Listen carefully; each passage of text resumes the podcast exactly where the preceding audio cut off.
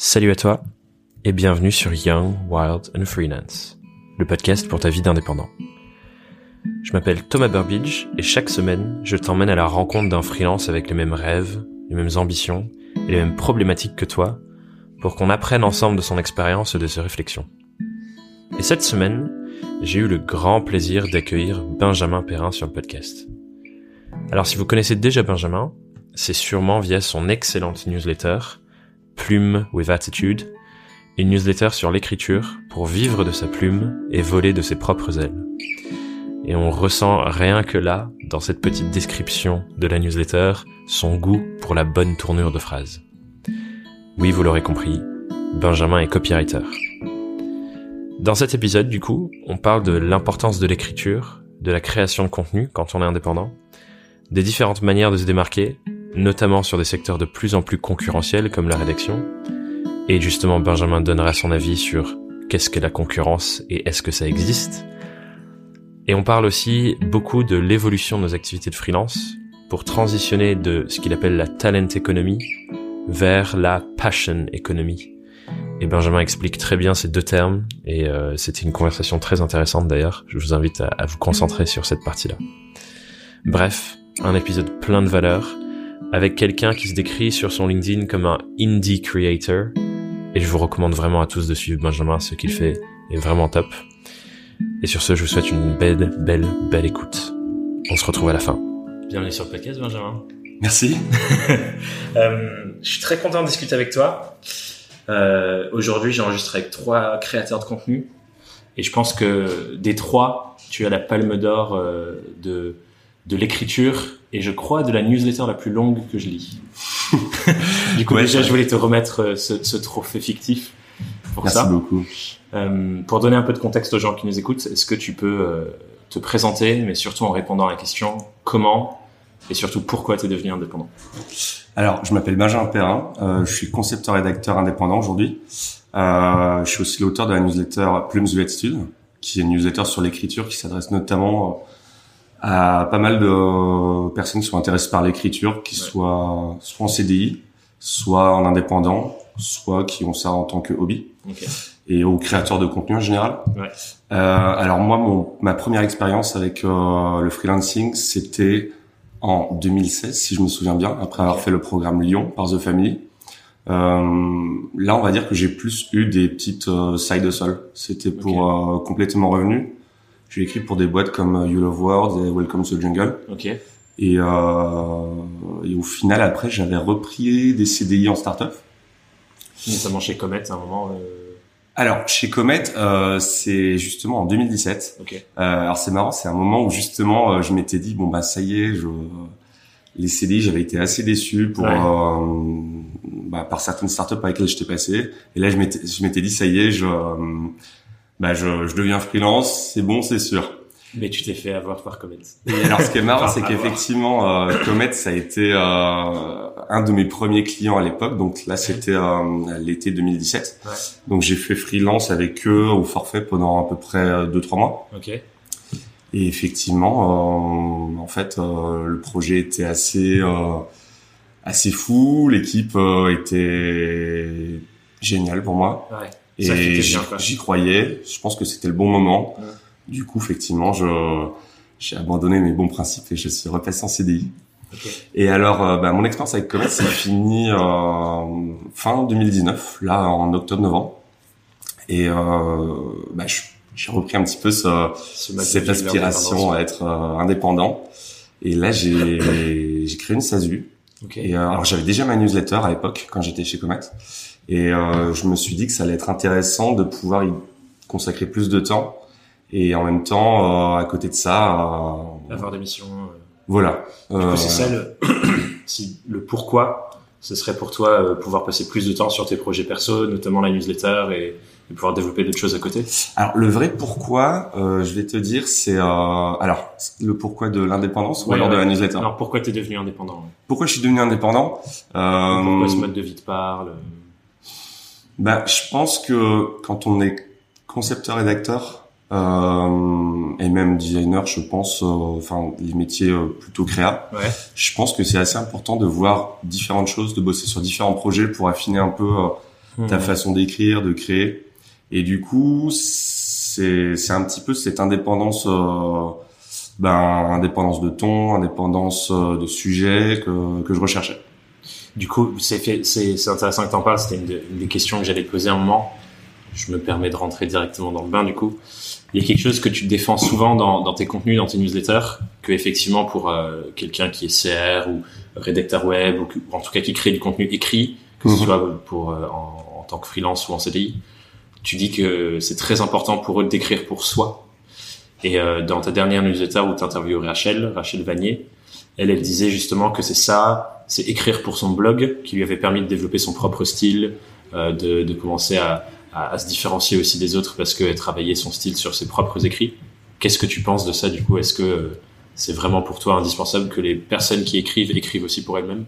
Oui, pas seulement pour leurs clients? Honnêtement, oui, je pense. Euh, si je dis ça, c'est parce que j'ai aussi fait pas mal de ghostwriting, ouais. euh, soit pour des personnes, soit pour des entreprises. Tu peux nous expliquer ce que c'est le ghostwriting pour les gens qui écoutent? Euh, Le ghostwriting, c'est le fait d'écrire un texte qu'on ne signe pas. Euh, ça existe pas mal dans les milieux politiques, notamment. Euh, notamment pour les discours.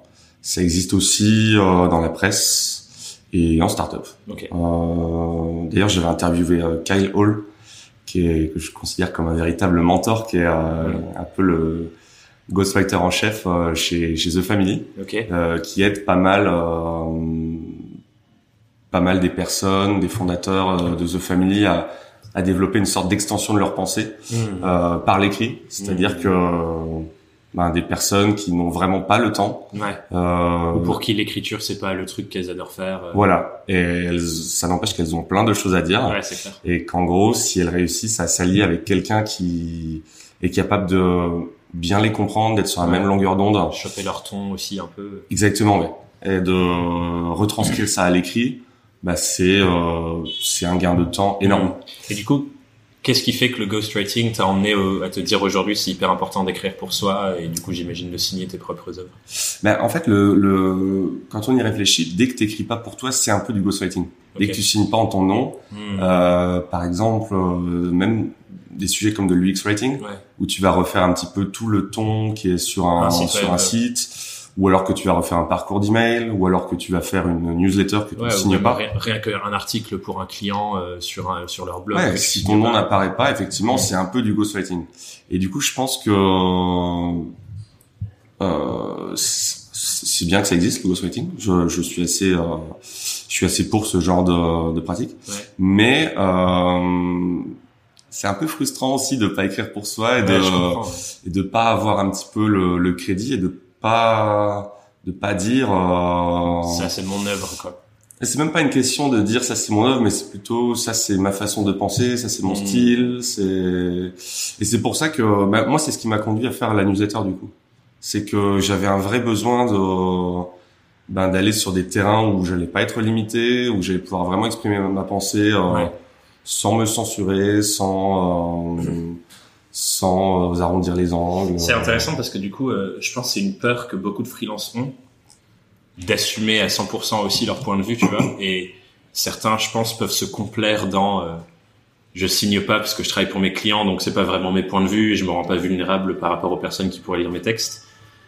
C'est quoi du coup tu, pour toi le passage Qu'est-ce qui s'est passé au, dans ta tête au moment où tu te dis j'ai envie de vraiment assumer mon point de vue sur ces sujets-là? Genre, c'est quoi le déclic selon toi euh, Ou est-ce que tu avais jamais peur de ça? En fait, euh, il y a un concept que j'aime beaucoup, c'est le concept d'ikigai. Euh, qui est un peu réutilisé euh, ouais, on voit beaucoup par beaucoup de monde, plus ou moins bien. je pense que c'est important quand tu choisis soit une mission, soit un métier, soit un projet. Je pense que c'est assez important de garder en tête que il faut que ce soit un peu à l'intersection de ce que tu aimes faire, de ce pourquoi tu es bon et en même temps ce que tu veux apporter aux autres et au monde extérieur. Et du coup, moi, en fait, cette newsletter, elle permettait de regrouper un peu ces trois choses. C'est-à-dire mm. que j'aime écrire. Mm. Euh, j'ai été payé pour ça, donc a priori, je m'en sortais pas trop mal. Et, euh, et en même temps, j'ai envie d'aider euh, ceux qui écrivent et qui galèrent, ou alors euh, ceux qui aimeraient écrire et qui n'arrivent pas à se lancer, ou alors euh, ceux qui sont pas assez reconnus pour euh, leurs écrits. Ouais. Et du coup, j'avais un petit peu l'impression que bah, j'avais trouvé mon angle, Hmm. dans le sens où euh, j'allais faire un truc que j'aime faire, Ouais. euh, où j'allais vraiment pouvoir euh, apporter des choses aux gens. apporter des choses aux gens, tout en utilisant mon propre style. Hmm. Et euh, mais après, je pense que la newsletter a aussi beaucoup évolué euh, de façon plus ou moins visible. Au début, ça ciblait beaucoup, euh, c'était beaucoup autour des missions. Donc, euh, vu que j'étais en CDI encore chez Comet, Ouais. j'ai cherché des missions pour les autres, Hmm. euh, où j'allais vraiment prospecter euh, des startups Trop drôle. et où et où je leur je leur disais bon bah, J'ai une newsletter pour les copywriters. Est-ce que vous avez des besoins? Ouais voilà où est-ce que vous en êtes au niveau de l'écrit? Est-ce que vous aimeriez accélérer votre production de contenu? Est-ce que du coup, ça m'intéresse, on fait une petite tangente, mais Mhm. quand tu démarchais ces startups, sachant que c'était pas pour toi et c'était pour d'autres, est-ce que ton, ton rapport de force, dans le sens où tu n'étais pas dans une posture de vente, est-ce que c'était plus facile pour toi du coup d'aller les démarcher? Tu te sentais plus à l'aise d'aller le faire, sachant que c'est pas pour toi? Euh, honnêtement, alors faut savoir que je démarche beaucoup moins maintenant. Ouais. Euh, Il y a pas mal d'offres qui viennent euh, à moi. Ouais, parce que tu as inversé le truc. C'est ça. Et j'encourage aussi la communauté à me relier les offres. Ouais. Euh, donc euh, ça c'est assez cool parce que euh, moi ça me permet de prendre plus le temps d'écrire Hmm. et moins le temps d'aller chasser. Ouais. Donc ça c'est bien. En termes de rapport de force, je pense que oui effectivement c'est. En fait, je pense que quand on a une offre originale, on va susciter l'intérêt plus facilement. Hmm. Et du coup, euh, c'est pas une énième personne qui va vous contacter pour vendre ses services ou son produit sur LinkedIn.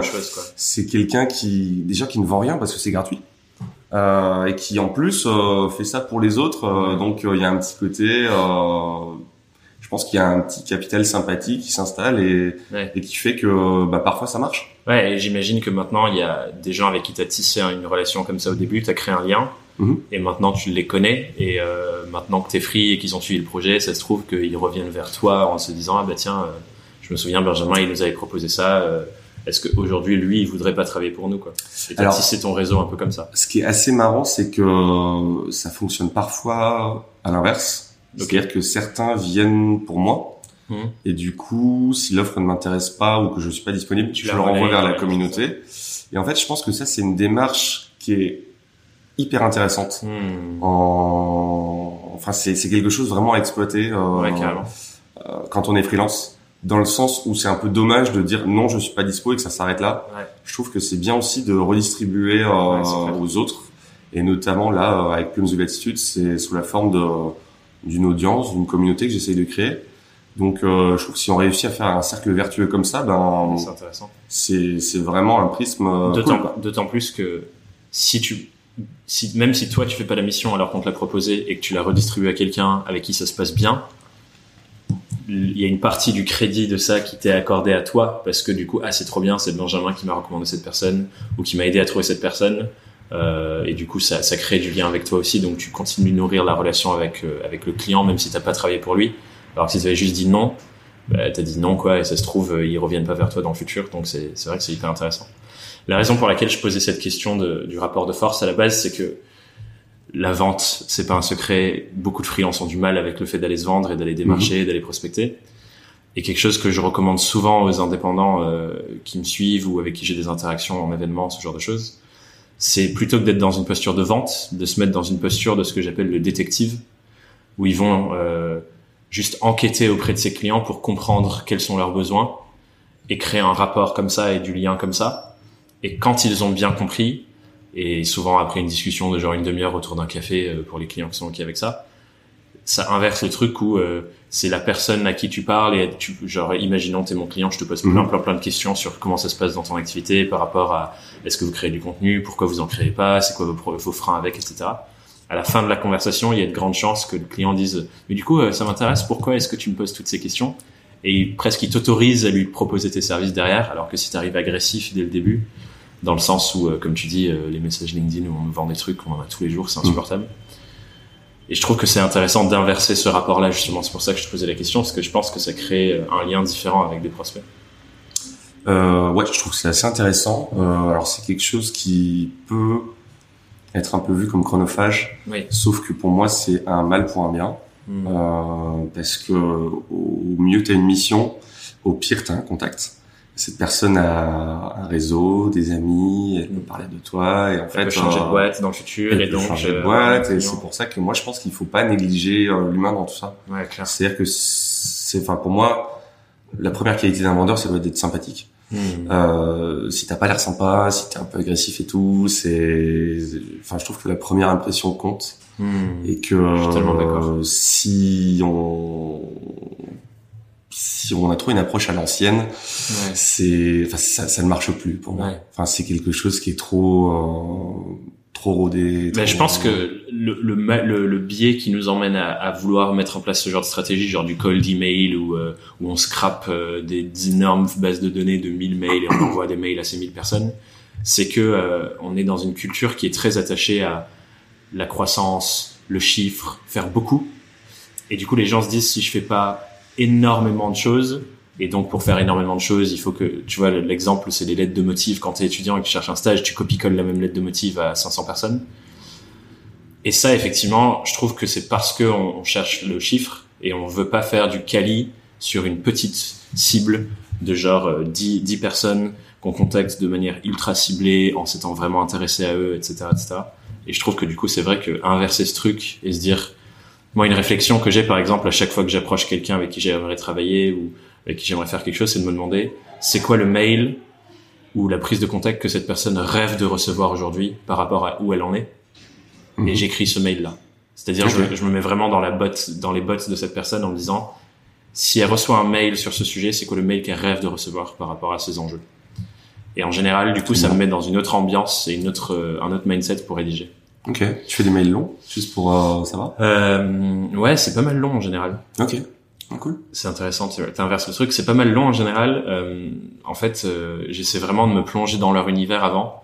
Là, par exemple, je l'ai fait avec un invité du podcast qui est un, un très très très grand photographe euh, que j'avais envie d'avoir depuis super longtemps, qui s'est Mhm. lancé récemment dans. euh, il fait de la formation pour les photographes et il a pas mal de réflexions du coup sur le freelancing. Et en gros, je me suis dit, bah, qu'est-ce qu'il rêve d'avoir lui en ce moment C'est euh, des, des points de chute pour prendre la parole sur ce sujet sur des audiences qu'il touche pas habituellement, parce qu'il est aux US, donc il touche une grosse audience anglophone et pas trop francophone, alors qu'il est français à la base.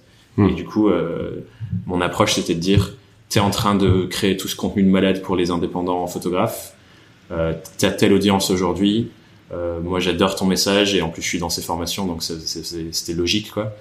Euh, je lui ai dit, t'as as envie de porter ce message à plus de gens, euh, notamment en France? Ben moi j'ai ce podcast, euh, j'aimerais trop discuter avec toi, t'aider à porter ce message, etc., etc. Et ça renvoie le truc, je suis pas dans une posture de demande, mais je lui offre une opportunité en fait. Ouais. Et Ah, du, coup, euh, du coup, c'était hyper intéressant et, et- on a grave discuté. Et il était super chaud pour le projet, donc euh, donc je trouve cette inversion de pensée euh, intéressante. Bref, on, on coupe là, mais euh, petite divergence cool. Mmh, bonne démarche. J'ai envie de revenir sur euh, cette question de écrire pour soi. Pour les copywriters, effectivement, euh, pour moi, ça fait clairement sens et je pense que toutes les personnes dont c'est le travail d'écrire devraient aussi écrire pour soi pour travailler ces deux choses. Est-ce que tu penses que c'est aussi le cas pour les, les freelances, par exemple, pour qui c'est pas le métier d'écrire et de vendre des articles, par exemple? Est-ce que ces personnes-là aussi devraient écrire pour elles-mêmes? En fait, pour moi, quand on y réfléchit, euh, lire et écrire, c'est des choses que qui c'est bon pour n'importe qui en fait. C'est il y a beaucoup d'études qui montrent que par exemple tenir un journal, euh, c'est bon pour euh, tous des aspects de- d'équilibre personnel, de santé mentale. Et donc effectivement, je pense que quand on y réfléchit, écrire sur ce qu'on fait, c'est un peu de documenter sa vie. Et alors, si on a des devs qui nous regardent, ils savent que la documentation, c'est quelque chose d'assez important. Ah, c'est euh, c'est intéressant de le retourner comme ça. pareil pour les entrepreneurs. Et du coup, euh, je pense que effectivement, ça, ça, ça a du bon pour tous. Euh, la, la création de contenu aujourd'hui, c'est ce qui permet euh, à la fois d'établir sa marque personnelle. Euh, c'est ce qui permet aussi de prendre du recul sur ce qu'on pense, sur ce qu'on dit. Et ça permet aussi de... bah, c'est un point d'interaction avec d'autres personnes. Et moi, c'est pour ça que notamment que euh, je recommande à quiconque, et mon meilleur conseil carrière de tous les temps, ce sera ça, c'est d'aller sur Twitter. Euh, dans le sens où euh, c'est un c'est un début déjà pour apprendre à, pour apprendre à écrire. Dans le sens où t'as avant t'avais 140, aujourd'hui c'est 280 caractères Il faut être impactant, quoi. faut être impactant, faut être synthétique, mais En fait, je pense qu'au-delà de ça, c'est même pas une question de il faut, c'est une question de Mm. ça t'ouvre vraiment euh, la pensée, euh, l'esprit à d'autres personnes qui écrivent et dont c'est pas le métier. Euh, Il y, a, il y a beaucoup d'exemples et d'ailleurs dans les invités de la newsletter, euh, j'en ai euh, j'en ai interviewé pas mal. Euh, des personnes comme Willy Brown qui est euh, qui est VC. Euh, c'est pas son métier d'écrire et pourtant il a déjà écrit un livre. ouais. Il a écrit pas mal d'articles sur euh, sur son blog, sur euh, sur Medium. Euh, Anne-Laure, quand on y réfléchit, c'est pas non plus son métier d'écrire. Ouais. Anne-Laure Lequinf. Ouais. Et euh, ben, enfin juste après mon interview, elle a lancé sa newsletter qui cartonne. Mm. Et je conseille à, tout le monde de s'y abonner parce que c'est c'est Ouais, impressionnant. Je mettrai les références dans, dans la Ouais. description, tout ça. Et, euh, et voilà, donc je pense que faire de l'écriture une routine, euh, c'est vraiment quelque chose Ouais. pour moi qui est indispensable. Parce que tu le dis aussi, hein, tu le dis. euh, je, je, je suis en train de lire du coup ce que tu avais écrit. Je crois que c'est sur ton site ou, je sais plus, ou peut-être dans ta bio LinkedIn. Je sais plus exactement où c'est, mais tu dis je suis convaincu que la lecture et l'écriture sont les deux compétences qui ont le plus d'influence sur notre futur. Oui, mais j'en suis persuadé. Par Enfin, moi, je que pense que peu, ça fait sens. Quoi. peu importe le, le métier, euh, t'as t'as t'as forcément besoin d'écrire enfin, et de lire. Ouais. C'est c'est c'est forcément ce qui va t'inspirer, ce qui va développer ta réflexion. Et je pense que si tu ne le fais pas, euh, dans un sens, tu te limites. Et du coup, que tu sois entrepreneur et que tu veux, je sais pas, lancer un nouveau produit, Mm. euh, t'ouvrir à de nouveaux modes de pensée, euh, ou que tu sois freelance et que tu veuilles explorer de nouveaux terrains, ben si tu fais pas ça, tu vas forcément avoir plus de mal. Du coup, est-ce que tu penses que tout indépendant se devrait d'avoir sa propre newsletter? Non, pas forcément. Je pense que c'est à chacun de choisir son canal de distribution privilégié. Ok. Euh, alors oui, d'ailleurs, ça fait écho à un des trucs euh, qui est hyper important quand on crée du contenu, c'est qu'il y a l'aspect création. Euh, alors que ce soit l'écriture, la production d'un podcast, ou alors euh, même si on est chanteur, le fait euh, voilà d'écrire une chanson, ouais. de composer, mais t'as aussi la distribution qui est essentielle. Clairement. C'est-à-dire qu'il y a des gens qui écrivent, qui sont euh, sur Twitter, d'autres qui ont leur newsletter. Il y a des gens comme toi qui font des podcasts. Il y a des gens qui euh, qui font ça sur Instagram aussi, Mm. qui est Ouais. un média que j'exploite pas du tout, mais c'est Ouais, des sortes de un sous choix. chaque euh, photo. euh. Ouais, ouais. Euh, il y a YouTube, bien sûr. Et donc, je pense que non, la newsletter en soi, moi, c'est un format que j'aime beaucoup parce que, alors, c'est- c'était un- une des tâches que je préférais faire chez Comet. J'avais déjà une newsletter à cette époque que j'ai fait, que j'ai tenu pendant plus d'un an et demi, Ouais. Euh, chaque semaine, qui était, qui était assez appréciée d'ailleurs. Et en fait, c'est vraiment ce que j'adorais faire. Mhm. Et même, c'est ce que j'adore lire au quotidien. Ouais. Donc, je pense que le média que tu consommes, c'est potentiellement le média que tu as envie d'écrire après. Mm. Moi, genre, je suis abonné à une trentaine de newsletters, qu'elles Ouais. soient euh, par, des, par des grands médias ou par des indépendants. Et ça, ça me passionne en fait. Ouais. c'est C'est intéressant parce que effectivement moi aussi la naissance de ce podcast c'est j'écoutais des tonnes de podcasts, adoré le format, je j'étais j'étais j'étais drogué à ça quoi et du coup je me suis dit bah moi aussi j'ai envie de faire un podcast Ouais, et c'est ça c'est ça le, le début. J'ai j'ai envie d'apporter une petite euh, réflexion euh, supplémentaire à, à cet échange sur la newsletter. Moi il y a un truc que j'ai vu souvent dans les contenus sur l'entrepreneuriat et dont moi-même je suis plutôt convaincu, c'est qu'aujourd'hui, en termes de canal d'échange et de création de liens avec une audience, avec euh, des clients, avec des prospects, il n'y a rien de plus puissant que le mail. Dans le sens où tous les réseaux sociaux aujourd'hui, il y a des algorithmes qui limitent la visibilité. Aujourd'hui, c'est très le cas sur Facebook, par exemple, moins le cas sur LinkedIn. Mais de toute façon, c'est pas dans notre contrôle en tant que créateur de contenu. Alors que le mail, la seule raison pour laquelle quelqu'un n'ouvre pas ton mail, c'est que ton objet de mail n'était pas bon, ou alors qu'ils avaient trop de mails à ce moment-là, ce qui limite beaucoup les chances de que ton contenu soit pas consommé ou lu. Et du coup, j'ai souvent vu des, des personnes dans les contenus sur l'entrepreneuriat dire on devrait tous avoir une newsletter parce que c'est le canal d'échange privilégié avec nos cibles. Ah, D'où ma question en fait à la base. Je pense qu'encore une fois, euh, c'est pour moi, dès que tu crées du contenu, il faut que tu réfléchisses à la fois à la création et à la distribution. Ouais. Et euh, donc oui, le, le, le mail, enfin, il faut le tester quoi qu'il en soit. Hmm, Et euh, alors, soit c'est trop long, ça marche pas et tout, c'est possible. hmm. À ce moment, tu Ouais, parce arrêtes. que tout dépend de toi et de ta cible aussi à qui tu t'adresses. Et c'est des variables à prendre en compte. Mais j'aimais bien ce que tu disais sur le fait que tu penses pas que tout le monde doit l'avoir. Parce que pour moi, il y a un truc qu'on oublie trop souvent dans, dans toutes ces choses-là, c'est revenir à soi et se demander pour moi, qu'est-ce que je suis capable de faire pendant dix prochaines années, par exemple. Mhm. Toi, tu es grave capable d'écrire des newsletters pendant dix prochaines années. Je suis grave capable de faire des, des podcasts. Mais par contre, écrire des articles, je le ferai pas tous les jours pendant dix ans parce que c'est pas mon truc, moi, perso. Ok.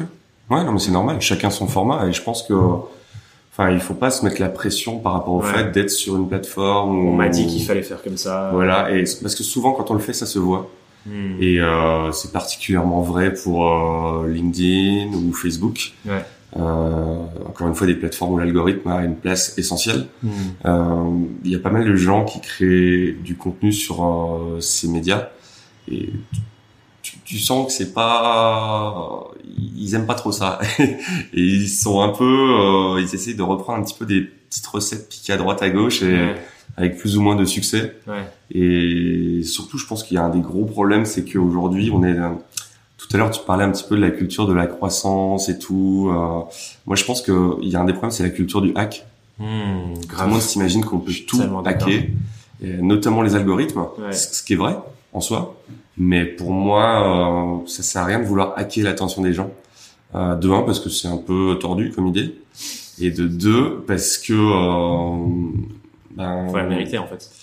Ouais, voilà, ça se mérite. Et puis en même temps, euh, toi, t'as envie qu'on hack ton attention. euh, Bah, non. Enfin, non, personne n'a envie. Et, et du coup, Qu'on euh, ton cerveau, quoi. voilà, je pense qu'il faut juste. euh, alors, j'ai- j'aime pas trop l'expression apporter de la valeur, mais c'est le cas.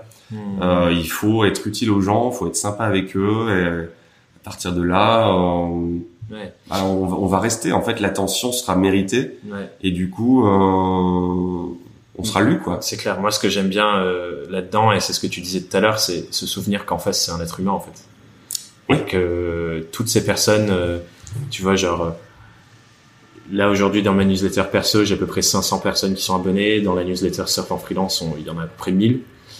Et à chaque fois, c'est dur, tu vois, quand tu vois, genre, 1000 personnes abonnées, de te souvenir que chacune de ces personnes qui s'est inscrite, c'est un être humain avec une vie, avec des problématiques, Mhm. avec des tensions, avec des peurs, avec des angoisses.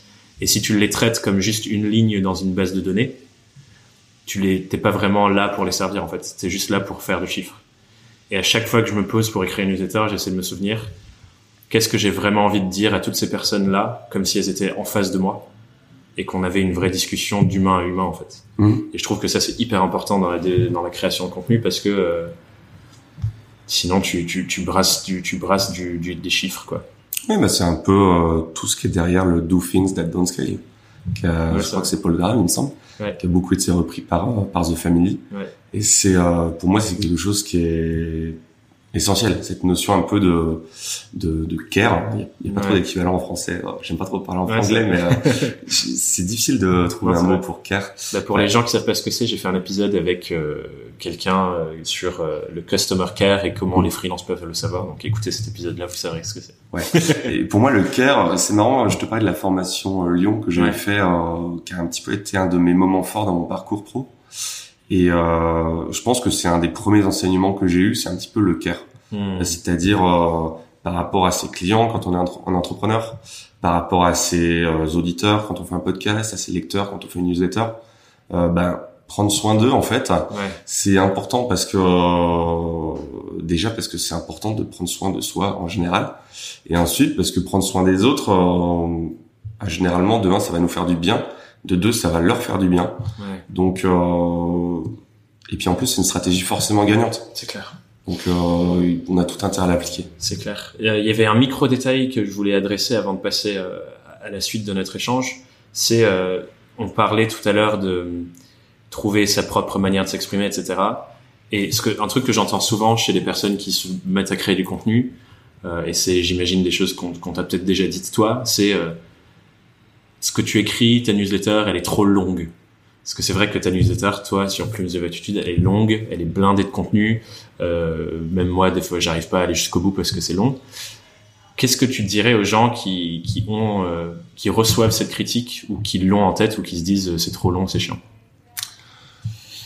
Bah moi j'ai le parfait euh, contre-exemple à tout ça et c'est, je pense, une des références incontournables quand on crée du contenu, c'est Wait But Ouais. euh, le blog de Tim Urban, qui a vraiment une approche euh, atypique, genre j'ai jamais vu ça. Euh, il est souvent imité, euh, mais jamais égalé d'ailleurs. et euh, en gros, le principe de Wait But Why, c'est quelqu'un qui fait deux choses assez originales. De un, des articles très longs où il part généralement des principes premiers. Ils sont énormes ces articles. Ouais. Tu mets genre presque des heures à lire en fait. C'est ça, c'est ça. Et de deux, il fait des petits dessins euh, un peu, ça devait être fait sur Paint à mon avis au début, qui sont vraiment très minimalistes, qui sont vraiment à l'encontre de tout, euh, toutes les tendances de flat design, de, tout ça. C'est vraiment du picto, des, des personnages en bâton. Et c'est, enfin, ce blog, il est de renommée mondiale et euh, notamment dans le milieu de la tech. Et pour te dire à quel point ce blog a été euh, influent, il y a toute une histoire sur ça, mais Elon Musk lui-même avait contacté euh, Tim Urban pour que euh, pour que Tim Urban fasse euh, une série d'articles forcément mmh. longues sur un peu ce qu'il y a derrière le cerveau d'Elon Musk, sa vision avec Tesla, mmh. Solar City, SpaceX. Parce que du coup, il était venu chercher cette cette façon de faire qui était d'écrire des articles très longs, très documentés, très en profondeur, et qui a toute une audience pour ça. Quoi. Et, je trouve que je trouve que le, dans ce, ce contenu-là, tu as l'occasion de creuser vraiment plus loin. Et moi, ce que je dis souvent aux, personnes euh, qui disent c'est trop long, euh, c'est pas intéressant, je leur dis bah les gens qui vont aller jusqu'au bout de ce contenu-là, c'est les gens avec qui tu vas vraiment développer une relation et qui sont seront sûrement un jour tes clients. Ceux qui vont te lire pendant 30 secondes, en fait, ils t'achèteront rien et on s'en fout presque. Et puis même, ils se souviendront pas de toi, en fait. Ouais. C'est, moi, j'ai envie de dire, c'est, c'est ça, quoi. Quand tu, quand tu investis ton attention dans quelque chose qui dure plus de 15, 20 minutes de lecture, c'est vrai que c'est assez inhabituel, ouais. euh, notamment dans un contexte où l'attention est de plus en plus limitée. Ouais. Mais euh, enfin moi, il y a des articles, par exemple de Wait But Why, de Nicolas Collin aussi qui fait ça, ouais. que j'aime beaucoup. D'ailleurs, sa newsletter est assez longue aussi et je la conseille à tout le monde. Euh, c'est juste quand t'es pris, c'est, c'est fascinant. Genre dans une de ses dernières newsletters, il, il a repris un peu. Euh, euh, il est allé, euh, il est allé avec son fils voir le, le parc Lego. Ouais. C'est au Danemark, je crois, ouais. si je me trompe pas. Je crois que c'est au Danemark. Ouais. ouais, je crois que c'est ça. Lego. Et euh, du coup, il refait toute l'histoire de Lego avec leur stratégie, leurs différents pivots, avec le digital. Trop intéressant. Avec aussi les tendances euh, bah, du fait que le plastique c'est de plus en plus euh, difficile à jouer sur sur ce sur ce créneau aujourd'hui avec les enjeux les enjeux écologiques euh, actuels. Et euh, donc, il retrace un peu toute cette histoire avec une documentation énorme. Mmh. J'ai lu ça, ça m'a pris un quart d'heure, 20 minutes j'ai trouvé ça génial. Enfin, Ouais. c'est, ouais, et en plus, c'est quelque chose que tu peux appliquer à ta propre stratégie parce que quand on y réfléchit, faire un produit aussi iconique que Lego, euh, nous, en tant que freelance, on, on crée aussi des produits. Ouais. Donc, euh, je pense que c'est quelque chose euh, auquel il faut faire attention. Mmh. Et la meilleure façon d'y faire attention, c'est d'y accorder un petit peu de temps. Et du coup, ça va être de lire.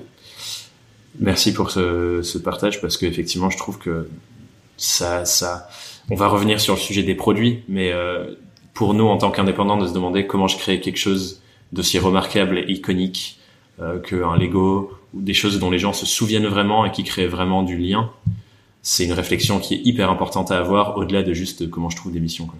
Ah oui, bien sûr. Il y a un truc que et juste, ça fait le lien avec ce que je vais dire là. Ta phrase d'accroche pour ta newsletter Plume with, Plume with Attitude, c'est vivre de sa plume et voler de ses propres ailes. Ouais. C'est euh, le sujet dont on parlait en préparant un peu le podcast. C'était dans cette ce qu'on appelle une verticale, mais dans ce secteur de la rédaction qui attire de plus en plus d'indépendants, où il y a de plus en plus de gens qui se lancent. On pourrait croire et se dire que c'est bouché. Selon toi, déjà, est-ce que c'est le cas? Et secondement, comment est-ce que des gens qui se lancent là-dedans, et on pourrait l'extrapoler à d'autres freelance après sur n'importe quel sujet, comment est-ce que tu tires ton épingle du jeu pour exister dans, dans, dans cet univers-là? Bon, alors là, c'est vraiment une question tiroir, donc je pense que mon explication est assez longue. Euh, est-ce que, tout d'abord, tu m'as demandé, est-ce que c'est un secteur qui est bouché? Euh, Qu'est-ce que t'en penses, toi? Oui et non. Je pense qu'il y a beaucoup, beaucoup, beaucoup de gens, effectivement, qui vendent des services d'écriture. Mais euh, alors de un, toute écriture ne se vaut pas parce que c'est un Ouais. travail créatif, donc euh, ça ne se vaut pas. Euh, ensuite, euh, il y a la rédaction et a la conception-rédaction Qui ne sont pas les mêmes. euh, qui ne sont pas les mêmes choses. Il y a la rédaction UX, Mm. il y a la rédaction euh, long format, court format, Ouais. la rédaction social media, de newsletter, le Ouais. ghostwriting. Donc pour moi en fait, euh, quand on y réfléchit de façon globale, oui, effectivement, il y a beaucoup de gens qui écrivent, mais ils écrivent des choses euh, qui sont très différentes et surtout qui sont de qualité différente.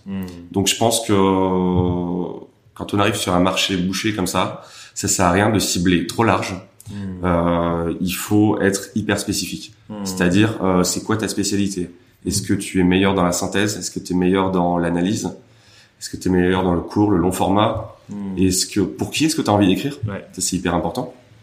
C'est-à-dire que moi, j'aime bien écrire pour des startups avec qui j'ai une certaine affinité, pour des missions qui ont plutôt du sens.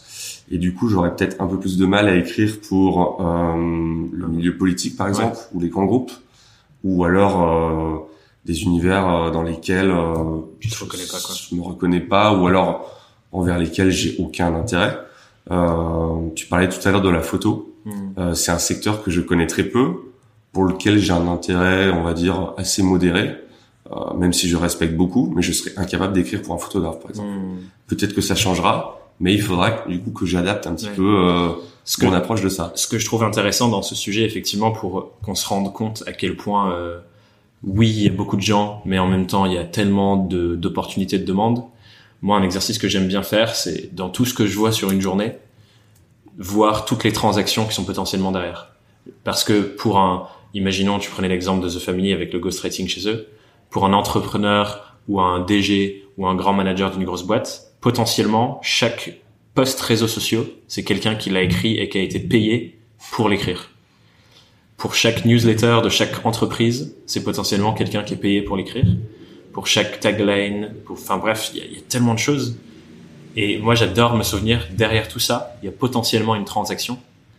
Et ça, ça m'allège parce que je me dis, bah, il y a tellement d'entreprises en France, il y a tellement de contenu que toutes ces entreprises créent, qui, que pour moi, il y a une abondance qui fait qu'il y a de la place pour tout le monde, même aujourd'hui, euh, avec toutes ces effervescences, et même dans dix ans, je penserai quand même qu'il y aura de la place pour tout le monde, si effectivement, comme tu dis, tu choisis les gens pour qui tu as vraiment envie de le faire, donc tu crées de la spécificité.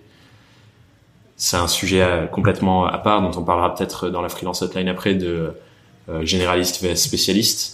Euh, J'ai un avis assez particulier sur la question, mais je vais pas rentrer dedans, sinon ça va me prendre euh, très longtemps.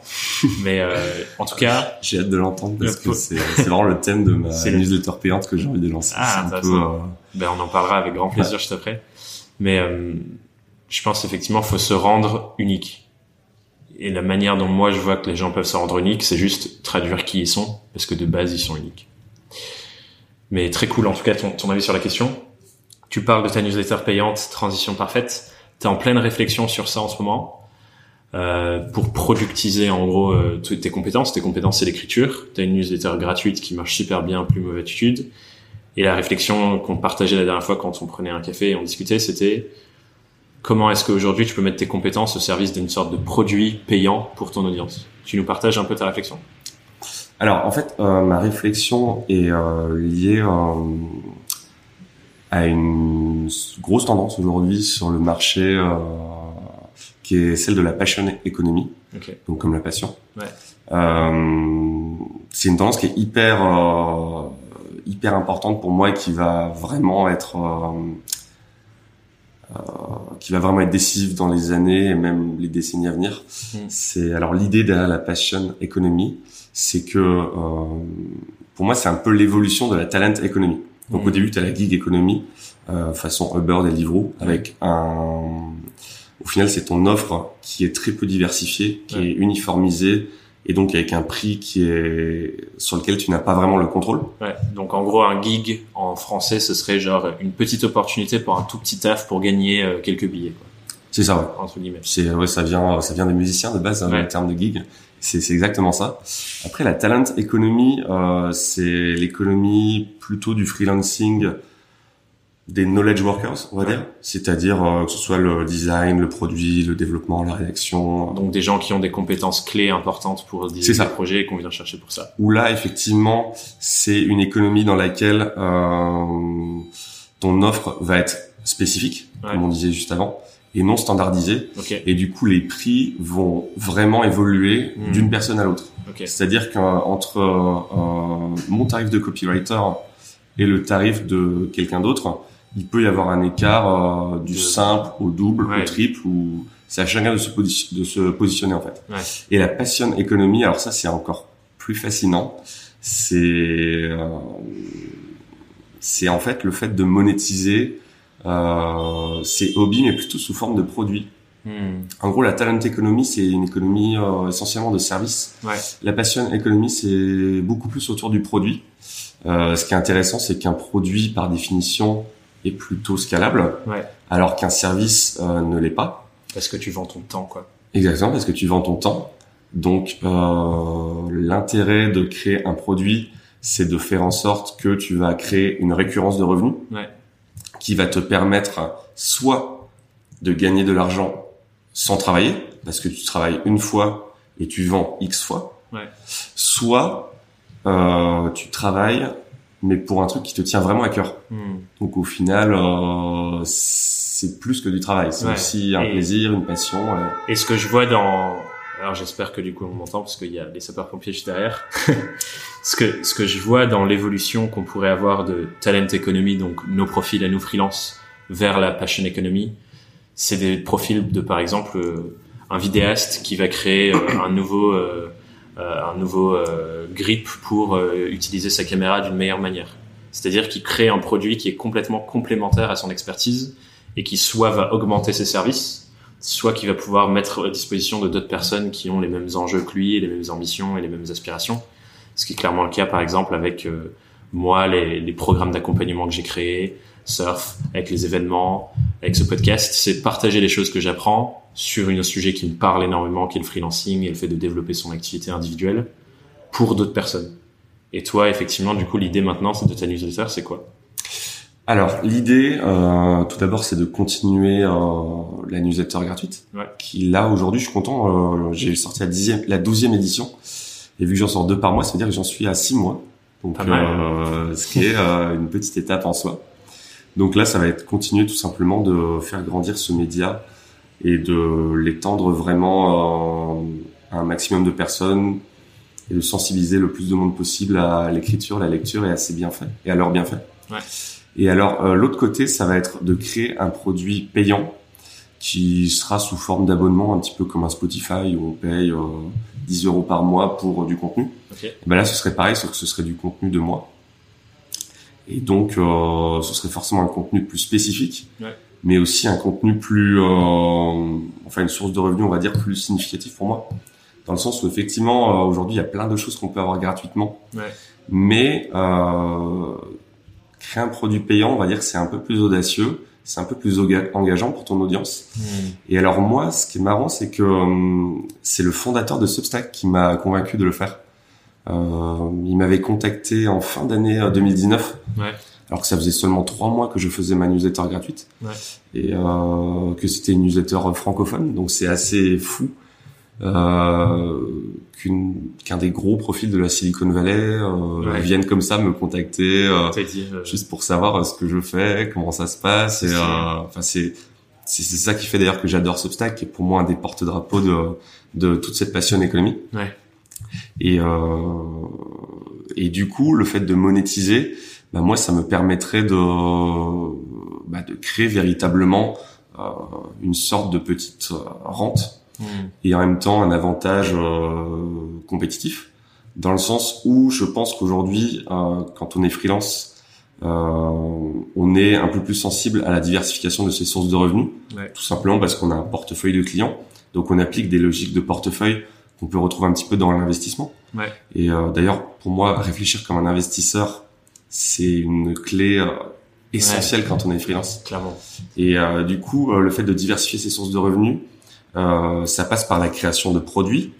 Euh, donc que ce soit, voilà, comme tu disais, que ce soit des, des cours, que ce soit des formations, euh, Des que produits ce soit des aussi, hein. produits physiques, que ce soit des, des communautés. Ouais. Ça, c'est aussi important. Hein. Euh, Rodolphe Dutel, par exemple, qui a une Ouais, communauté payante avec euh, Remotive. Ouais. Euh, c'est des trucs qui, enfin, cette notion de club, moi, ça m'inspire beaucoup. Hmm. Et, euh, et ce fait de payer pour avoir accès à une communauté euh, Ouais. qui va nous permettre d'aller soi-même d'un point A à un point B, Ouais. c'est euh, essentiel. C'est essentiel. Et clairement, je vois, euh, bah, c'est un sujet qui revient souvent sur le podcast aussi, l'influence qu'ont les gens qui t'entourent. Mais une phrase que, que j'adore dire qui, est, qui peut sonner un peu cliché, mais je l'observe tous les jours à quel point ça a un impact, c'est que tu deviens les personnes avec qui tu t'entoures. C'est-à-dire que si dans ton entourage t'as pas d'indépendants, t'as pas d'entrepreneurs, t'as pas des gens qui pensent comme toi sur ces problématiques, ben forcément les personnes elles vont t'attirer vers leur réalité, leur vision du monde petit à petit. Alors que si tu traînes que avec des gens qui ont les mêmes circuits de réflexion que toi et qui te challenge parce qu'ils font la même chose mais différemment, ça te pousse à constamment grandir, te développer, à réfléchir différemment. Et c'est pour ça que cette notion de communauté, je la trouve hyper forte et hyper importante parce que tu t'engages avec des gens qui veulent la même chose que toi, qui cherchent la même chose, qui ont les mêmes ambitions et problématiques, et ensemble vous avancez. Alors c'est marrant parce que moi c'est quelque chose que euh, avec lequel je suis pas tout à fait d'accord. Ah, euh, je pense que c'est c'était vrai dans une certaine mesure, mais je pense qu'Internet a vraiment euh, tout changé. Hmm. Euh, moi, je pense que t'es pas seulement la moyenne des trois personnes de tes trois meilleurs amis ou que tu fréquentes. Je pense que tu es la moyenne des gens que tu suis sur Twitter. Je pense que tu es la moyenne des newsletters que tu suis. Hmm. Je pense que tu es la moyenne des réalisateurs que tu aimes bien. Je pense que tu es en fait, tu es un peu la moyenne de, de tout, le contenu que tu consommes. Hmm. Et euh, effectivement, ce contenu, ça peut être... Euh, euh, en fait, quand on y réfléchit aujourd'hui, tout est contenu. Une conversation, là, la conversation qu'on a, c'est du contenu. Mais euh, je sais pas, la, la, publicité que je vais voir en sortant dans le métro, c'est du contenu. Le film que je vais aller voir demain, c'est du contenu. Euh, le texto que je vais recevoir d'un ami, c'est du contenu. Et en fait, je pense que une bonne façon de s'élever en tant qu'individu, notamment quand on n'a pas forcément la chance euh, d'être dans un écosystème comme Paris, ouais. euh, qui est quand même hyper utile pour euh, rencontrer des gens en physique, ouais. Euh, c'est bah, tout simplement de traîner sur Internet. Moi, j'aime beaucoup dire que toutes les réponses à toutes nos questions sont sur Internet. et que du coup, ce qui est fou avec Twitter, j'en parlais tout à l'heure, c'est que pour moi, c'est le réseau social de la pensée. Et tu vas mmh. accéder à la pensée de personnes comme, je sais pas, Elon Musk, Naval Ravikant, euh, des personnes comme Patrick Collison, le, le fondateur de, de, j'ai un trou, le fondateur de Stripe. Oui. Euh, il y, a, y, a, plein de personnes brillantes. Euh, ouais, qui sont là et qui affichent leurs pensées en fait. Voilà. C'est pour ça que pour moi c'est hyper vertueux dans le sens où Instagram c'est plutôt le réseau social de l'image, ouais. mais l'image ça va pas forcément être utile et ça va ça peut être trompeur. Hmm. Et alors que Twitter, au final, je trouve que c'est beaucoup plus vrai. Et euh, enfin pour moi, c'est une richesse. Hmm. C'est genre incroyable. Bah du coup, tu fais merveilleusement la transition parce que je voulais te poser la question de toi qui qui suis beaucoup de ces personnes et t'en as déjà cité une, toute une flopée dans l'épisode et je les mettrai en description, c'est top. Mais si tu avais par exemple un top 3 que tu, tu recommandes à tout freelance de suivre, que ce soit des freelance copywriters, D'ailleurs, on va faire deux top 3 si tu veux, si tu as envie de séparer.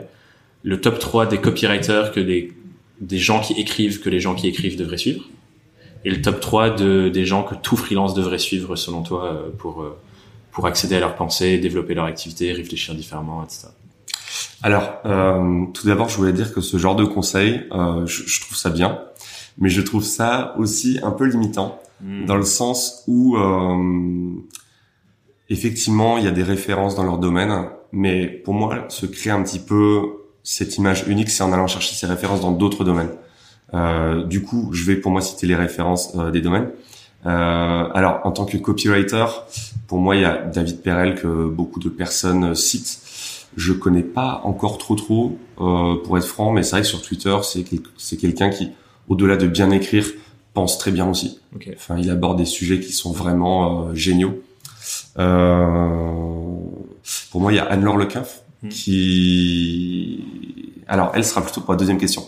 on oublie Anne-Laure. Alors, la deuxième personne, euh, c'est... Euh, comment dire Elle s'appelle... Alors, je vais écorcher son prénom, désolé à elle. C'est Anna euh, Codrea Rado, je crois, qui a une newsletter qui est genre incroyable. Euh, c'est marrant, j'ai découvert après avoir créé Punzo Attitude, mais c'est un peu l'équivalent anglophone, mais plutôt dans une perspective média-journalisme, hmm. dans le sens où elle recense dans sa newsletter pas mal de conseils pour les euh, pour des plumes, on peut dire. Euh, par exemple sur la négociation de ses tarifs, euh, la création de son offre. Et euh, pour moi, elle est vraiment euh, très très inspirante. D'ailleurs, il a une newsletter Substack aussi, avec une newsletter payante Substack. Donc, euh, enfin, moi, je pense que c'est quelqu'un que j'interviewerai un jour euh, dans ma newsletter. Et alors, la troisième personne que je dirais en tant que sur le copywriting, c'est alors je me souviens plus comment s'appelle son nom, mais c'est Eddie de Very Good Copy. Ok. Euh, bon, je te laisserai ressortir la référence. Mais euh, lui, pour le coup, c'est vraiment sur la conception rédaction euh, publicitaire, sur de l'emailing. C'est plutôt un truc à l'ancienne. Hmm. Euh, enfin, à l'ancienne, à la sauce moderne, bien sûr. mais ouais, voilà, c'est un peu la définition euh, traditionnelle du copywriting. Lui, il est très bon pour ça. Donc lui, en conception rédaction, euh, David Perel sur l'écriture et la pensée de façon générale, et sur des aspects un peu plus pratiques, euh, Anna euh, Codrea Rado. Ouais. Désolé je la trouverai euh, si elle nous écoute. Euh, désolé. Oui. Ok. Et est-ce que du coup, tu as des gens, pas forcément sur la rédaction, mais plus euh, façon globale, globale pour les indépendants? Alors pour moi, il y a Anne-Laure Lequinf. Ouais. C'est bah, elle, elle est entrepreneur. Elle est pas tout à fait indépendante. Elle est en fait, elle a Nestlabs qui est un startup studio. Okay. Euh, mais après, elle a plein d'autres projets. Pour moi, c'est quelqu'un typiquement dans sa façon de créer des produits. Hmm. Elle est vraiment euh, très forte. Mais ce qui va avec ce que tu disais avant, d'aller s'inspirer d'autres domaines que forcément l'autre. Pour moi, il y a énormément de choses que les freelances pourraient apprendre du monde des startups, énormément de choses que les freelances pourraient apprendre du monde des, des makers ou des auteurs ou des gens qui créent euh, dans le sens strict sensu du terme création. Tu vois, l'exemple tout bête euh, qu'on ressort à toutes les sauces, c'est Apple qui s'est inspiré des, des hôtels de luxe pour créer ses, ses boutiques euh, et des expériences luxe pour euh, l'ouverture des paquets, des iPhones, etc. Tout ça, en fait, effectivement, je trouve que c'est une vraie compétence de dire comment je vais chercher des choses dans d'autres domaines et je les ramène dans le mien pour que les gens ils aient une expérience qu'ils n'ont jamais eu auparavant parce que je suis allé les chercher ailleurs et je suis pas juste en train de, comme tu dis, copier les bonnes pratiques que j'ai vues sur euh, sur un autre copywriter qui a le même métier que moi, ce genre de choses quoi. Et c'est là où on crée des choses qui sont spécifiques et uniques pour revenir sur ce sujet. Ouais. Et alors du coup, il m'en manque deux. Du coup, il t'en manque deux. Euh, en deuxième, je vais dire quelqu'un que j'aime beaucoup aussi, euh, pour qui j'ai beaucoup d'estime, c'est Rodolphe Dutel. Ok. Pour moi, Rodolphe, il, ce qu'il a réussi à créer avec euh, Emotive, avec euh, son livre également, qui est très bien, ouais, et avec euh, même son parcours et surtout ses prises de position sur le télétravail. Ouais. Euh, Ses tweets sont géniaux d'ailleurs à Rodolphe. À chaque fois, je trouve ça super drôle. Pour moi, en termes de distribution de contenu, Rodolphe, il est très bon. Ouais. Euh, il est vraiment très très bon. Donc pour moi, c'est un exemple à suivre. Et euh, le troisième, euh, alors j'ai déjà cité Wait But Why, donc je vais pas le dire. Je vais citer un troisième euh, qui sort un peu des sentiers battus. Euh, qui est-ce qu'on peut dire? Je pense que euh, une de tes newsletters, par exemple, une des 30 que tu suis? Euh... Alors si, je pense qu'on va dire Basile Samel, euh, que j'ai aussi reçu euh, en interview. Basile Samel, il est extrêmement intéressant euh, dans le sens où c'est quelqu'un qui a fait une streak, euh, donc une série de... Là, il doit être à 450 jours, à mon avis, ouais, d'écriture, où il a écrit euh, du coup un article d'au moins 200 mots euh, par Tous jour. les jours pendant 400 ouais. quelques jours. Donc, je l'avais interviewé. Euh, alors c'est quelqu'un qui est dev en même temps euh, que d'être une plume. Super exemple. Donc je trouve que c'est hyper intéressant parce que en tant que dev, tu construis des produits. Ouais. En tant que plume, tu proposes plutôt des services. Lui, il réussit à faire vraiment le pont entre les deux mondes. C'est un bel exemple de maker euh, qui en plus a vraiment de la suite dans les idées, qui ouais. est très très inspiré. Donc pour moi, c'est et c'est intéressant avec le sujet de la spécialisation parce que mmh. le conseil qu'on aurait pu lui donner, c'est t'es obligé de choisir. Et t'es obligé de te spécialiser et être dev en machin ou plume en machin. Et effectivement, je trouve c'est un top exemple de quelqu'un qui s'est dit en fait j'adore les deux, j'adore la réflexion dans les deux. Qu'est-ce que je peux faire pour créer un lien et faire en sorte que ça soit cohérent. Ouais, l'an dernier, il y avait un article qu'il a sorti que j'ai trouvé vraiment immense. Je crois que c'était lui. Euh, si c'est pas lui, bon bah tant pis, c'est un cadeau. c'est le fait de trouver sa propre niche. Ouais. Et ça, je trouve que c'est le meilleur conseil qu'on puisse donner à n'importe qui, euh, que ce soit dans le freelancing, que ce soit dans l'entrepreneuriat ou que ce soit même dans sa vie personnelle, c'est de trouver son propre créneau mm. et euh, de trouver sa niche sur le créneau sur lequel on va être vraiment unique. Hmm. Et d'ailleurs, il y a une citation euh, de je sais plus qui, je crois que c'est Oscar Wilde qui dit euh, "Be yourself, everyone, everyone else is already taken." Et c'est exactement ça le principe de trouver sa niche, c'est-à-dire que on sera jamais. Enfin, il y a une seule chose à laquelle on sera le meilleur dans sa vie, c'est d'être soi-même. Donc euh, autant l'être. Autant l'être et en plus si ça marche, ben c'est bien. Et euh, je pense qu'aussi la personne qu'on est, c'est pas quelqu'un de fixe. Hmm. Donc euh, je pense que la personne qu'on était hier, euh, c'est pas la même que celle qu'on est aujourd'hui, que celle qu'on sera demain, que celle qu'on sera dans 5, 10 ans. Donc euh, au final, enfin, j'aime pas, je suis pas forcément partisan de cette approche très Silicon Valley, mais voilà, si on se considère nous-mêmes comme un produit en tant que freelance, ouais. euh, produit, ben, voilà, ajoutons des fonctionnalités, euh, mmh. euh, améliorons euh, l'UX writing, tout ça, le branding. Euh, c'est ouais, c'est une pensée qui est qui est très intéressante. En ouais, ben, on va arriver sur les questions rituelles de fin, mais un dernier petit mot sur ça. Moi, c'était ma réflexion depuis quand j'ai commencé mes études en marketing. Du coup, j'étais en licence. Je devais trouver mon alternance et le marketing, c'était le truc qui m'intéressait le plus. Et en fait, je me suis dit, quand je cherchais cette alternance, je veux faire du marketing. Si je suis même pas capable de vendre moi, qui suis le, le produit que je connais le mieux, mhm. comment puis-je prétendre vendre autre chose en faisant du marketing et de la com? Et du coup, c'est vraiment la réflexion que j'ai eue en trouvant mon alternance, plutôt que de répondre à des offres. J'ai essayé de me productiser, donc j'ai fait un site sur moi, euh, j'ai fait toute une campagne en mode tweet bomb pour des agences pour trouver mon, mon alternance. D'ailleurs, non, c'était pas mon alternance dans L3, mais c'était début de M1. Mhm. Et, euh, et, du coup, j'avais grave cette réflexion de me dire, en fait, je suis le meilleur produit auquel je peux préparer de vendre. Donc, comment est-ce que je fais pour me mettre en avant comme un produit et de donner envie aux gens de m'acheter entre guillemets en, en, m'offrant une, une, alternance à l'époque, mais aujourd'hui, ça serait pour m'offrir des missions ou un CDI euh, si un jour on me propose un CDI que je ne prendrai pas d'ailleurs. Mais euh, pourquoi? Parce que je suis amoureux de ce mode de vie du freelancing. En fait, j'y vois tellement la liberté de me dire j'ai une idée, un truc que j'ai envie de faire, j'ai toutes les cartes en main pour m'organiser pour le faire. Et là euh, aujourd'hui par exemple, je suis en train de complètement repenser mon mode de vie et j'ai aucun attachement géographique dans le sens où si j'ai envie de bouger et d'imaginer un autre mode de vie, le seul responsable de comment je m'organise pour le faire, c'est moi. Et ça, je trouve cette liberté incroyable et je suis pas prêt à, à signer un, un, bout de papier qui me l'enlève. Après, avec le, la montée du télétravail, tu peux. Oui, c'est vrai. Télétravail et remote, effectivement, ça peut euh, échanger. Ouais. Et une autre tendance aussi de laquelle on parle un petit peu moins, c'est tous ceux qui signent des CDI à 3 ou 4 5 e qui permet de faire un très bon équilibre entre. Euh, parce que je trouve que quand on est freelance, euh, une des choses qu'on peut, enfin, qui peut nous manquer, c'est euh, le côté s'investir vraiment dans, un, projet. produit, dans un projet avec une équipe. Et c'est pour ça que pour moi, il faut avoir son propre projet. Ouais. Parce que c'est vrai, le podcast depuis que j'ai ça, c'est clair que c'est le truc où je m'investis le plus. Euh. Ouais, voilà, c'est un peu ta pierre angulaire. Et en plus de ça, euh, alors la petite astuce que je vais donner de fin, c'est que si tu crées ton propre projet, euh, tu vas augmenter ta propre valeur.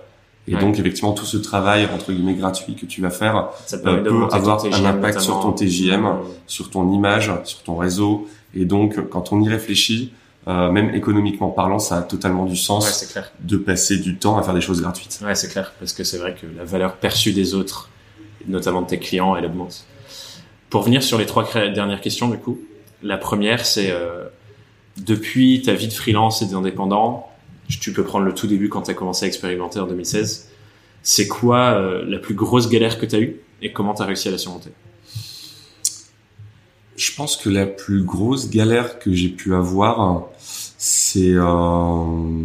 alors c'est encore récent là que je m'y suis mis à plein temps, mais je vais parler euh, plutôt euh, dans la vie de façon générale.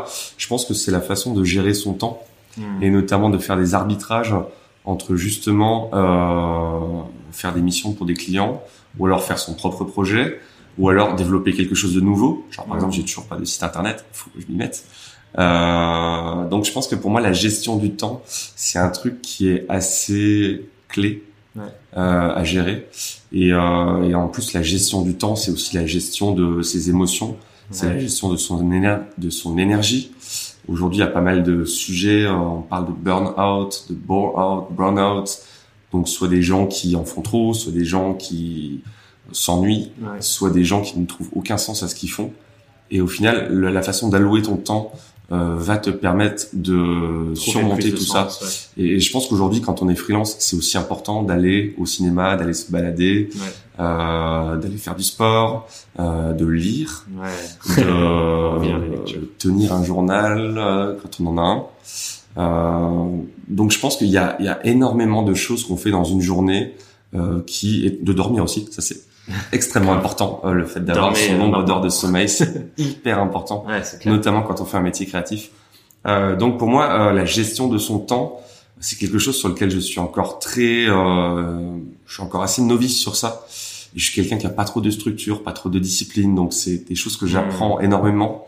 Mais c'est quelque chose auquel, je suis hyper vigilant ouais t'apportes de plus en plus d'importance et pour moi effectivement c'est c'est une question qu'il faut euh, traiter dès le début. Okay. C'est-à-dire euh, se créer euh, des routines vertueuses. encore une fois, Basile Samel, c'est quelqu'un qui, qui je l'avais interviewé, qui parlait beaucoup de, de ça. Et c'est un petit peu son, son moteur, son, son fuel, c'est de créer des routines vertueuses. Okay. Et pour moi, c'est c'est la clé et c'est ce que j'aurais aimé peut-être savoir dès le début quand j'ai été freelance. Ouais. Bah du coup, euh, bonne transition pour la question d'après. Si tu étais face à ton toi plus jeune, à ton tout premier jour, ta toute première expérience en freelance, c'est quoi le conseil majeur que tu te donnerais à toi-même à l'époque? Hum, Pour moi, euh, dire non, je pense. Le fait de, quand on est freelance, notamment qu'on débute, on s'imagine que c'est un peu par son portfolio, par ses clients, ses références qu'on va acquérir une notoriété et euh, faire monter son TGM, euh, pour moi, c'est totalement faux. Notamment parce qu'il y a beaucoup d'entreprises qui vont vous proposer des missions à des tarifs euh, ridicules quand on est euh, débutant et il ne faut pas les prendre. Typiquement, il faut pas les prendre parce que pour moi, ça peut porter du préjudice à court terme dans le sens où effectivement, on va augmenter son TGM plus lentement. C'est-à-dire forcément, si on commence à faire des articles à 50 euros, euh, alors que ça vaut le triple, voire le quadruple. Si on écrit bien, euh, si on est capable de faire de la qualité, ça doit se payer. Et il y a trop d'entreprises, trop de médias qui essayent de tirer parti de soit l'inexpérience, soit le manque de confiance de certains freelances pour tirer les prix à fond vers le bas et qui vont en fait appliquer des logiques de gig économie à des métiers qui appartiennent à la talent économie. Donc pour moi, euh, dire non, dire être capable de dire je vaux mieux que ça hmm. ou alors être capable de dire ça ne m'intéresse pas c'est euh, une vraie compétence. c'est bah ouais c'est quelque chose qu'il faut vraiment développer. Ouais. Trop bien. Je suis entièrement d'accord avec ça.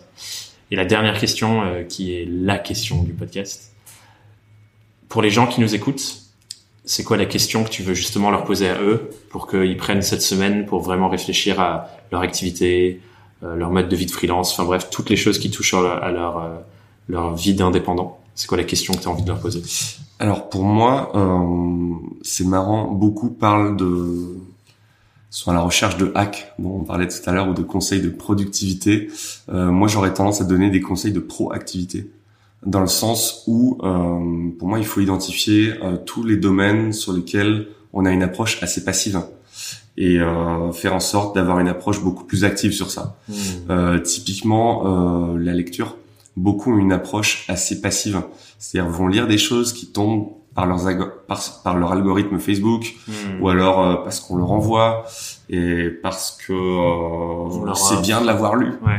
Euh, mais pour moi, non, il faut vraiment aller chercher ce qu'on a envie de lire, hmm. ce qu'on a envie de faire, ce qu'on a envie de penser. Et donc, c'est pour ça que pour moi, par exemple, aller sur euh, sur Twitter, c'est quelque chose qui est le fait de de suivre des gens D'ailleurs, il y a un bouton follow, c'est ça qui est marrant, tu vois, c'est une démarche proactive. C'est-à-dire, cette personne, j'ai envie d'en savoir plus, je la suis. Euh, tel newsletter, tel podcast, j'ai envie d'en savoir plus sur ce que dit cette personne. Eh ben, je vais le suivre, je vais m'inscrire. Mmh.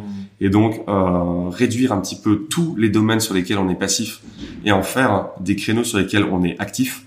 Mmh. C'est pour moi euh, un conseil de proactivité qui est très sous-estimé aujourd'hui. Du coup, comment tu traduis ça en une question pour que les gens euh, la raison pour laquelle je suis accroché à la, attaché à la question, c'est que quand on se pose des questions de plus en plus, de, de meilleur en meilleur et du coup de plus en plus tournées vers notre expansion, on trouve nos propres réponses qui sont de mieux en mieux.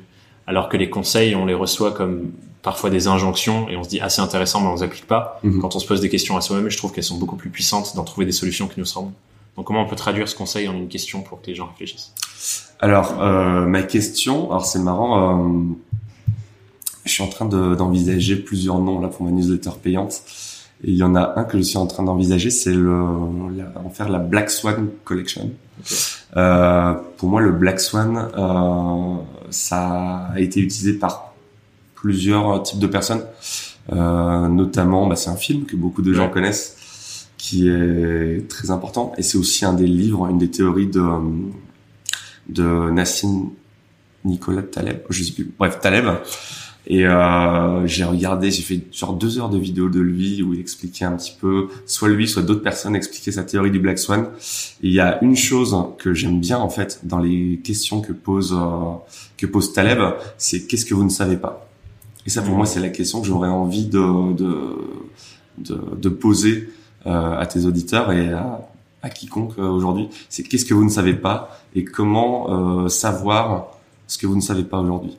Alors ça devient un peu deep, un peu méta, mais bon, Non, pour moi c'est quelque chose qui est vraiment euh, qui est vraiment important et euh, Et du On- coup, je, veux- je voudrais lou- louper sur euh, ce que tu disais au début sur la proactivité. La question, ce serait du coup, qu'est-ce que vous ne savez pas et comment vous pouvez prendre une démarche proactive pour aller le en savoir. savoir plus sur ce que vous savez pas? c'est ça. Globalement, c'est plutôt bien résumé. ouais. Trop bien. Où est-ce que j'envoie les gens qui voudraient échanger avec toi, Benjamin Euh, C'est où le meilleur endroit pour suivre ton contenu J'imagine plus mauvaise attitude. Euh, alors oui, tout simplement, ils peuvent euh, s'inscrire sur Plumes de Attitude.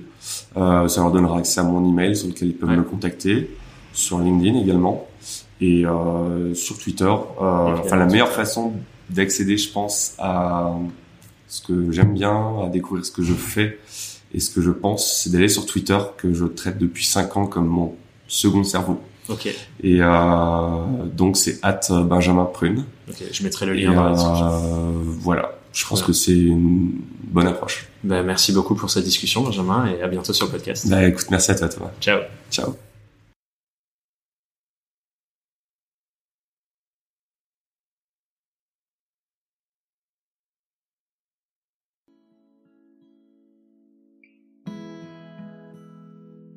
J'espère que cet épisode t'a plu et que tu as apprécié le partage de ressources à la fin de l'épisode.